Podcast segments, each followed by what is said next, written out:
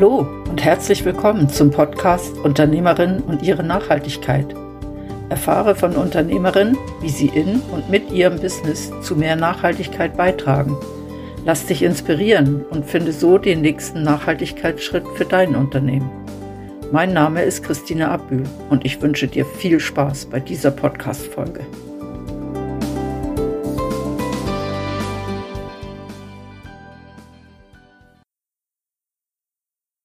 Für die heutige Podcast-Folge bin ich unterwegs zu einer Archäologin und Kulturhistorikerin. Mich nimmt sehr Wunder, was Archäologie mit Nachhaltigkeit zu tun hat. Du darfst gespannt sein. Andrea, wir sitzen momentan in deiner Küche, weil hier kann man am besten reden. Auf deiner Webseite habe ich gelesen, ich gebe mit meiner Tätigkeit den Menschen ihre Geschichte und ihre Wurzeln zurück. Das macht mich natürlich sehr neugierig, weil die Menschen zu den Wurzeln zurückzubringen, das ist ja auch etwas, was ich mir auf die Fahne geschrieben habe. Was ich aber wissen möchte, ist, wie machst du das? Ja, das ist ein Teil von meiner Arbeit. Ich beschäftige mich als Archäologin oder Kulturhistorikerin ja mit unserer Geschichte, mit den Relikten, mit den Hinterlassenschaften, den materiellen Hinterlassenschaften primär von früheren, von Menschen, die früher gelebt haben, aus früheren Epochen. Und was wir heute haben, wie wir heute leben, wo wir heute leben, das ist ja alles gewachsen. Die Orte die sind ja nicht komplett neu, sondern da haben ja vorher auch Menschen gelebt. Und ich habe das Handwerk, sage ich mal, gelernt, die Spuren von Vergangenheit zu lesen, zu erkennen, zu lesen, zu verstehen und ich übersetze sie eigentlich in meiner Tätigkeit in ein Verständnis aus dem Heute raus, wo es darum geht oder wo man äh, ja, versucht eigentlich zu verstehen, was, nicht nur was ist das gesehen vor tausend Jahren, sondern im Grunde genommen das dadurch auch zugänglich macht, auch für uns heute, oder? Nachvollziehbar, weil wir wollen ja irgendwie wissen, wo, hat man früher etwas gemacht, Warum ist das heute so, da wo wir wohnen? Warum ist hier ein Dorf und dort wissen und so weiter. Und die Spuren lesen, die Spuren ja, erschließen, das ist eine Übersetzungsarbeit. Das ist ein wichtiger Teil von meiner Arbeit. Okay, also bei den Archäologen, ähm, die kenne ich aus Filmen und da sind immer welche, meistens in der Wüste, die da ein bisschen Sand mit dem Pinsel wegmachen. Äh, du bist aber Archäologin hier in der Schweiz. Und hier ist ja nicht so viel Sand. Ähm, wo, wo passiert es, dass du zum Einsatz kommst? Ist das, wenn durch Bauarbeiten was gefunden wird oder ist das, weil irgendjemand sagt, ich bin der Meinung, da müsste was sein, guck mal nach? Oder wie funktioniert das? Also in der Schweiz ist es, äh, wie in den meisten europäischen Ländern, ist es eigentlich ganz stark geregelt. Die Kulturhoheit liegt beim Staat, liegt bei den Kantonen Archäologie gehört da dazu, das kulturelle Erbe. Das ist eine Erkenntnis, die im frühen 20. Jahrhundert eigentlich entstanden ist. Das ist ein gesellschaftliches Gut, das nicht irgendwie individuell gehört, jemandem gehört, sondern eben uns allen. Und in Schweiz, Deutschland, Österreich, Frankreich äh, hat der Staat da eine gewisse Oberaufsicht. Und es ist so, in der Schweiz werden archäologische Ausgrabungen echt nur dort durchgeführt, wo durch Bauvorhaben oder sei es auch durch Erosion, sei es durch natürliche Prozesse, archäologische Städte, historische Spuren gefährdet sind oder äh, bereits vor ihrer Zerstörung begriffen sind. Man muss sich vorstellen, äh, die Hinterlassenschaften aus der Vergangenheit, das ist eine nicht erneuerbare Ressource. Ich habe keine römische Villa und keine steinzeitliche Seeufersiedlung mehr nachpflanzen die wächst nicht mehr, die gibt es nicht mehr. Die Menschen sind vor x tausend Jahren gestorben mit dieser Idee, genau dort, genau jenes zu machen, wo er so und so Spuren hinterlassen hat. Also das ist eine nicht erneuerbare Ressource, äh, ein knappes Gut durch das auch. Und äh, jede, jede Fundstelle, jeden Ort, wo man verliert, sei das dadurch, dass dort eben gebaut wird oder dass der natürliche Prozess etwas verschwindet, oder auch durch archäologische Ausgrabung. Wenn ich etwas ausgrabe, äh, römische Ruinen ausgrabe, nehmt, wo dort gebaut wird, dann ist die römische Ruine nicht mehr da, im Moment, wo das neue Haus herkommt. Und der Verlust, den will man minimieren. Und äh, in der Schweiz ist das so, wie den meisten europäischen ich gesagt habe, eigentlich, dass die Kantone äh, den Auftrag haben, zu schützen und zu erhalten und die Ausgrabung ist immer nur die zweitbeste Lösung. Und die Frage zurückzukommen, wenn komme ich zum Einsatz, wo ich, wenn ich im Auftrag von einer Kantonsarchäologie oder vom Archäologischen Dienst arbeite, dann genau dort, wo, wo man muss graben, weil es nicht anders geht, weil halt unsere Nutzung heute, hier ist ein Dorf, hier will man wieder Häuser bauen, ähm, halt zur Folge hat, dass man vielleicht die Spuren aus der Vergangenheit muss ja, äh, entfernen und äh, wie gesagt, die Ausgrabung ist, echt wie ein, ist, ist eine wissenschaftlich dokumentierte, nach wissenschaftlichen Kriterien durchgeführte geführtes Abbau, Rückbau von den archäologischen Städten. Ich grabe von der jüngsten zur ältesten Schicht ab. Und äh, wo man das nicht muss machen, wo man will, das Authentische im Boden lassen und das Originale, dort, äh, dort komme ich nicht zum Einsatz. okay, also du bist eigentlich die, die dann auch hilft, das so ein bisschen zu dokumentieren und äh, so aufzubereiten, dass auch Laien verstehen, was dort mal war. Genau. Inwieweit spielt jetzt Nachhaltigkeit in das Ganze rein? Weil mein Podcast heißt ja Unternehmerin und ihre Nachhaltigkeit. Unternehmerin bist du, aber wo, wo kommt Nachhaltigkeit zum Tragen? Also Nachhaltigkeit kommt in verschiedenen Aspekten zum Tragen. Zum einen das, was ich vorhin gesagt habe, unser äh, historisches Erbe ist nicht eine erneuerbare Ressource. Es wird zwar jetzt Heute schauen wir Gebäude aus den 60er Jahren als schützenswert an, die man vor 20 Jahren noch nicht hat. Also es hat eine gewisse Sache, die nachwächst, aber es ist nicht mehr das von vor x 100 Jahren. Und Nachhaltigkeit kommt dort zum Tragen, jetzt, wenn ich rein den äh, Auftrag anschaue, den gesetzlichen Auftrag, den man in der Archäologie heute verfolgt, dadurch, dass man eben sagt, man will schützen, man will die Fundstätten möglichst erhalten man, weil die sind Teil von unserer Umwelt, von unserer Lebenswelt. Das Gemeine daran ist, wir sehen es nicht immer, wir kennen nicht mal alle. Das ist schwierig in der Archäologie. Aber es ist auch ein Teil von unserem, von unserem Lebensraum.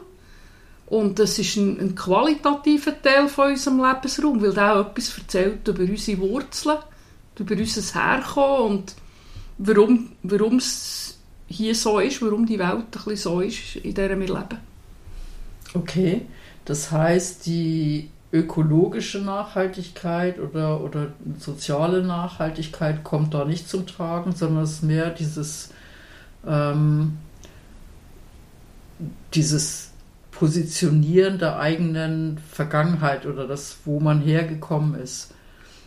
Was du, wo du sagst, das verstehst du unter Nachhaltigkeit, dass man das irgendwie belässt und sagt, ich kann den ganzen Weg, wie das Ganze entstanden ist, auch nachvollziehen. Ja, teils, aber es ist auch, es geht, wie soll ich sagen, es ist natürlich ein gesellschaftlicher Wert, oder? dass wir uns nicht einfach immer unsere, unsere Wurzeln wegkappen, sondern mhm. dass man das, dass wir irgendwie, ja, dass, eben, dass man Wurzeln hat, dass man irgendwo gründet, oder?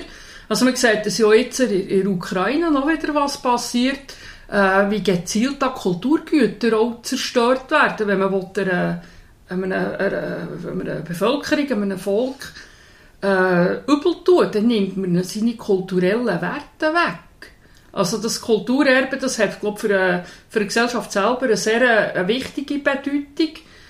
Und ähm, natürlich, es ist, es ist nicht das gleiche wie ökologische Nachhaltigkeit, aber wie gesagt, es geht wirklich um, um, um Qualität, um, um unseren unseren Lebensraum. Und man hat sich in den letzten Jahren auch da ein bisschen, äh, wie soll ich sagen, ein bisschen aus, de, aus dem Silo raus bewegt vom, vom Fachgebiet und hat gemerkt, es gibt jetzt aktuell viele Diskussionen im Umfeld Biodiversitätsinitiativen beispielsweise, oder, wo ja ein, ein ganz klares ökologisches Thema ist. Dort hat es aber ganz grosse Aspekte, schwer, wichtige Aspekte, was auch um den Schutz von Kulturerben geht. Weil das geht, das geht ineinander rein. Das ist auch eine Kulturlandschaft. Kann auch, ist auch eine Landschaft, wo, äh, wo gewachsen ist, wo vielleicht eben nicht übernutzt ist, wo vielleicht andere, andere Nutzungen drin stattfinden, wo Freiräume äh, manifestieren. Und es, es, es ist letztendlich ist es ein, ein gemeinsamer Wert.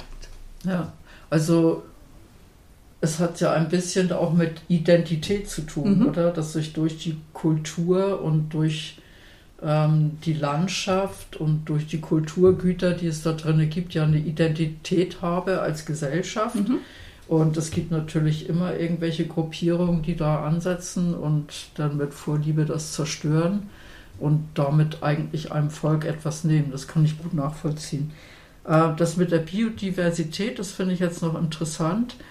Das heißt, es gehört auch dazu, dass Flächen, die immer schon, sage ich mal, ähm, nicht für die Landwirtschaft genutzt wurden, sondern die einfach da waren, die in Ruhe gelassen wurden, diese Ruheräume sozusagen, wo die Natur sein durfte, dass das ja auch eine Art Kulturerbe ist, dass man auch die erhält und sagt, ja. die dürfen weiterhin für die Natur da sein. Ja, extensiv genutzte Flächen beispielsweise. Also das ja. ist dann keine archäologische Stätte per se, aber das können ja auch ja, es können auch Naturräume sein, es können auch, also wir, wir leben ja praktisch nur noch in menschgeschaffenem Naturraum. Es gibt ja in der Schweiz praktisch nichts mehr, bis ins Hochgebirge rauf, wo wirklich rein einfach Natur-Natur ist, oder? Ja. Und es gibt ja wirklich sehr wertvolle Freiflächen oder, oder, oder äh, Naturflächen, wo, wo anthropogen, also durch, durch menschliches Wirken entstanden sind. Ich denke zum Beispiel an Wässermatten im, im Oberaargau,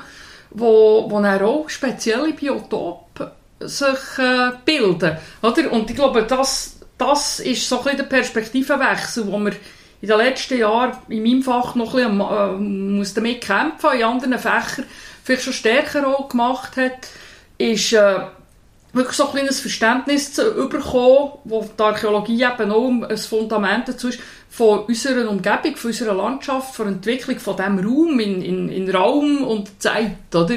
Ja, also dass man nicht mehr so einzelne Gebäude, Stücke, alte Ruinen betrachtet, sondern dass man ganze Gebiete betrachtet und genau. schaut, was, ähm, wie ist das entstanden, wie war das mal und was muss man vielleicht auch wieder herstellen. Genau, also man hat natürlich die einzelnen Ruinen oder, oder äh, Spuren, wo man aus sich, als solitär auch muss dokumentieren, schützen, erhalten, je nachdem. Weil das sind ja die Puzzlesteine, die wir haben, oder? Ja. Wo vielleicht etwas ein bisschen mehr erzählt, oder wo man eben etwas kann sagen kann, wenn das, wenn das Menschen hier offenbar Landwirtschaft drin haben, oder so. Oder das sind so die Ankerpunkte. Aber letztendlich geht es eigentlich immer um die Entwicklung von, von, unserer, von unserem Lebensraum, in, eben in, in Dimension Zeit, in, oder menschliches Handeln. Und dort sind wir von, von unserem Fach her, dadurch, dass wir eben mit der, mit der materiellen Hinterlassenschaft arbeiten, sind wir natürlich wahnsinnig nach am Mensch. Sagen jetzt immer, wir, unsere Quellen, die primären archäologischen Quellen sind Fundobjekte, sind allenfalls Ruinen. Also es ist immer, sind immer Sachen, die der Mensch mehr oder weniger extra irgendwo gemacht hat oder hinterlassen hat. Auch wenn es sein Abfall war, hat er halt entschieden, er wirft es fort. Und vielleicht hat er entschieden, er wirft es fort und hat nichts aufgeschrieben dazu. Und im Buch steht, oder in der, in der historischen Überlieferung, weiss man nicht, dass Menschen so und so etwas gemacht haben, auch noch im Mittelalter, weil aufgeschrieben hat, was außergewöhnlich ist. Und wir kommen eigentlich sehr stark an den Alltag an von den, von den Leuten. Und damit natürlich auch an eine, noch an eine andere Lebensrealität an. Ja. Ähm, dieses, eben dadurch, dass nichts aufgeschrieben wurde, aber trotzdem ja zum Teil noch Materialien da sind. Ähm, wenn die untersucht werden, diese Materialien, passiert das, ein, das passiert ja nicht einfach nur, indem man sie anguckt, oder? Sondern nee, damit wird, wird auch was gemacht. Ähm, spielt da auch ökologische Nachhaltigkeit rein? Also werden da Stoffe zum Untersuchen benutzt, die umweltverträglich sind oder die nicht umweltverträglich sind? Oder Kommst du irgendwo da in so ein Gebiet rein oder sind das alles Dinge, wo du sagst, nein, da muss man sich gar keine Gedanken machen, das kann man einfach so nutzen? Ja, also ist, ich denke, da muss man mal mit Fachrestauratorinnen, Restauratoren reden. Die haben natürlich ähm, von ihrem Beruf her Auflagen und ich glaube, heute darf man schon lange mit allem arbeiten, was man vor 10, 20 Jahren noch, noch hat geschafft hat. Was ja ist unser Fundmaterial, das sind die Objekte, die man einlagert, die man, die man erhalten will. Ja. Also das heisst, primär behandelt man die ja mal mit Blick auf eine, auf eine Langlebigkeit her, oder? Und ähm, also eine grosse Diskussion ist immer bei Holz wegen Fungizid oder wie, wie organischen Stoffen, was kann man machen, damit das Zeug nicht gleich irgendwann anfängt zu schimmeln. Und ich glaube, dort ist, dort ist man auch, also sind auch die Restauratoren dran, Fachleute, die sich mit dem auseinandersetzen, nachhaltige Lösungen zu finden, weil sie handeln das Zeug ja auch, jedes vor der Nase unter einem Mikroskop. Also es ist ein reiner ein gesundheitlicher, rein ein, Handling, ein Handlinginteresse, da wahrscheinlich mit äh, möglichst, sage ich jetzt mal, sanften Methoden können, können arbeiten. Und eben, da wüsste ich jetzt nicht, wie Normen und Regeln sind, aber wenn ich mich so erinnere, als ich in Bern geschafft habe mit dem grossen Labor, ist das eigentlich immer ein Thema gewesen. Auch äh, Chemiesicherheit und so weiter, weil eben die Restauratoren, die haben zum Teil rechte rechte Giftschränke. Und äh, die wollen das auch reduzieren, weil für sie gelten die gleichen Normen wie, wie in anderen Gewerben, oder, die mit diesen Stoffen arbeiten. Ja, ich habe eine äh, Podcast-Folge gemacht mit einer Restauratorin. Ich verlinke die gerne in den Shownotes. Mhm. Ähm, die Dame hat mir erklärt, dass zum Teil eben nicht, also keine Wiederherstellung mit den Originalmaterialien passiert, weil die giftig sind. Mhm. Ähm, was du hast jetzt einen Aspekt reingebracht, wo es um die Konservierung mhm. von mhm. altem Material geht. Kann ich mir gut vorstellen, das ist nicht immer so einfach, etwas zu konservieren, damit es dann auch in 50, 100, ja. 200 Jahren noch jemand angucken kann, genau. weil es eben aus der Erde rausgeholt wurde äh, nicht mehr luftdicht verschlossen ist, aber eben auch nicht mehr einem, einem Verrottungsprozess ausgesetzt ist. Ähm, was du machst, sind aber nicht unbedingt, dass du jetzt die Teile suchst, die dann irgendwann mal im Museum landen, oder? Nein, ich, ich, ich kann ja gar nicht recht entscheiden, was ich suche, sondern äh, ich muss ja dort äh, untersuchen oder dokumentieren, wo etwas gefährdet ist. Und dann muss man eigentlich nehmen, was sich einem vor, vor die Backerschaufeln oder vor ja. die Handschaufeln wirft. Das ist natürlich schon so. Man, man hat ja ein Grundwissen äh, durch die äh, paar Jahrhunderte, wo, wo in diesem Gebiet hier Geschichtsforschung, Archäologie betrieben wird, wo vor allem die letzten 150 Jahre, wo systematisch schon Fundstellen aufgezeichnet wurden, dass man weiss, was einem erwartet, wo, wie, oder wenn ich irgendwie äh, nehmt, go, go, graben, wo man weiss, es, oder, oder ein Strassbau wird, man weiss schon, es sind immer römische Ziegel auf dem Acher gelegen. Da könnte ein römisches Gebäude sein. Da habe ich natürlich ein bisschen, bin ich ein bisschen biased im Kopf, was kommt. Ich muss mich auch können vorbereiten Aber äh, gezielt suchen, Forschungsgrabung, eben das, was man häufig sieht, aus aus äh, irgendwie Ägypten oder so, das macht man hier eigentlich nicht mehr. Und das ist eben auch der Nachhaltigkeitsaspekt, dass man der, der eigene gegen wissenschaftlich Neugier. Es gibt ganz viele Orte, wo ich wahnsinnig gerne wüsste, was denn dort noch wäre, oder? Dass man die vielleicht auch ein bisschen hinten anstellt, weil man eben sagt, halt, stopp, meine eigene Neugier und dann habe ich es quasi, dann ist das nicht mehr da, für niemand mehr, zwar vielleicht ausgestellt im Museum, aber die Fundstelle selber ist, ist eigentlich nicht mehr da, dass man das eben hinten anstellt, oder? Also das ist durchaus es ist durchaus sehr nachhaltiger Gedanken im Umgang mit unserem, mit unserem äh, kulturellen Erbe. Und ich sage immer, im Grunde genommen, das ist noch verrückt, oder? wenn ein Historiker ins Archiv geht, dann liest er irgendeine Urkunde. Und dann wertet er die aus. Wenn ich in mein Archiv gehe, im Boden, damit ich meine Urkunden kann lesen kann, nämlich die archäologischen Städte, muss ich sie kaputt machen. Das ist ja der Historiker, der jede Seite zum Buch ausreißen und verbrennen. Und nur noch seine Notizen überleben. Und bei der archäologischen Grabung überleben er wirklich die Fundobjekte, die Pläne, die Fotos, die Zeichnung, die Vermessung. Die Städte selber ist sehr häufig nicht mehr oder nicht mehr vollständig da.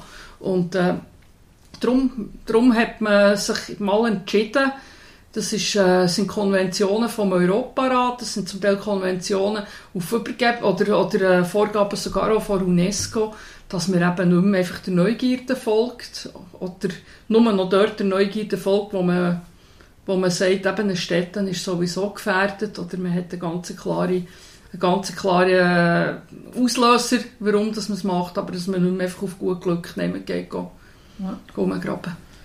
Das finde ich noch einen schönen Abschluss, dieser seine Neugierde zu zügeln sozusagen und nur dort ähm, anfangen, etwas zu untersuchen, wo eben so und so etwas zutage kommt oder zutage kommen könnte, weil gebaut wird oder weil ein Naturereignis irgendwas runtergerissen hat. Ja, das Verrückte ist, es ist eigentlich eine Wissenschaft, Archäologie. Und eigentlich ja. der Wissenszuwachs, der Erkenntniszuwachs, da, ver verwehrt man sich zum Teil auch ein bisschen durch das, oder?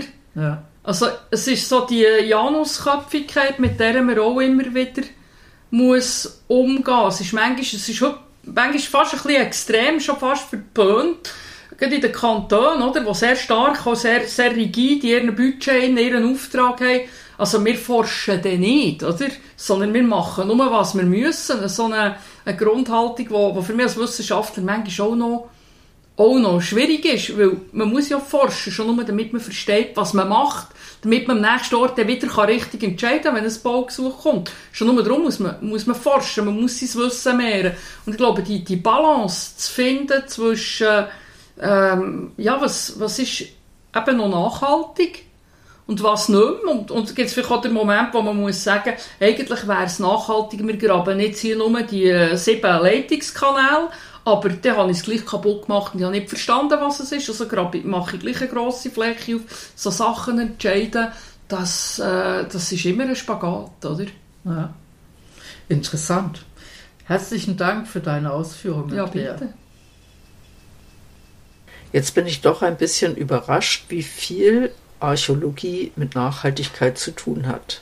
Und besonders ist mir im Gedächtnis geblieben, das mit den Wurzeln und was ich eigentlich tue, wenn ich einem Volk die Wurzel nehme. Was hast du mitgenommen? Danke, dass du diese Podcast-Folge von Urpunkt gehört hast.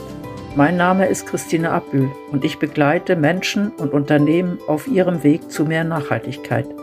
Wenn dir der Podcast Unternehmerinnen und ihre Nachhaltigkeit gefällt, würde ich mich freuen, wenn du ihn abonnierst.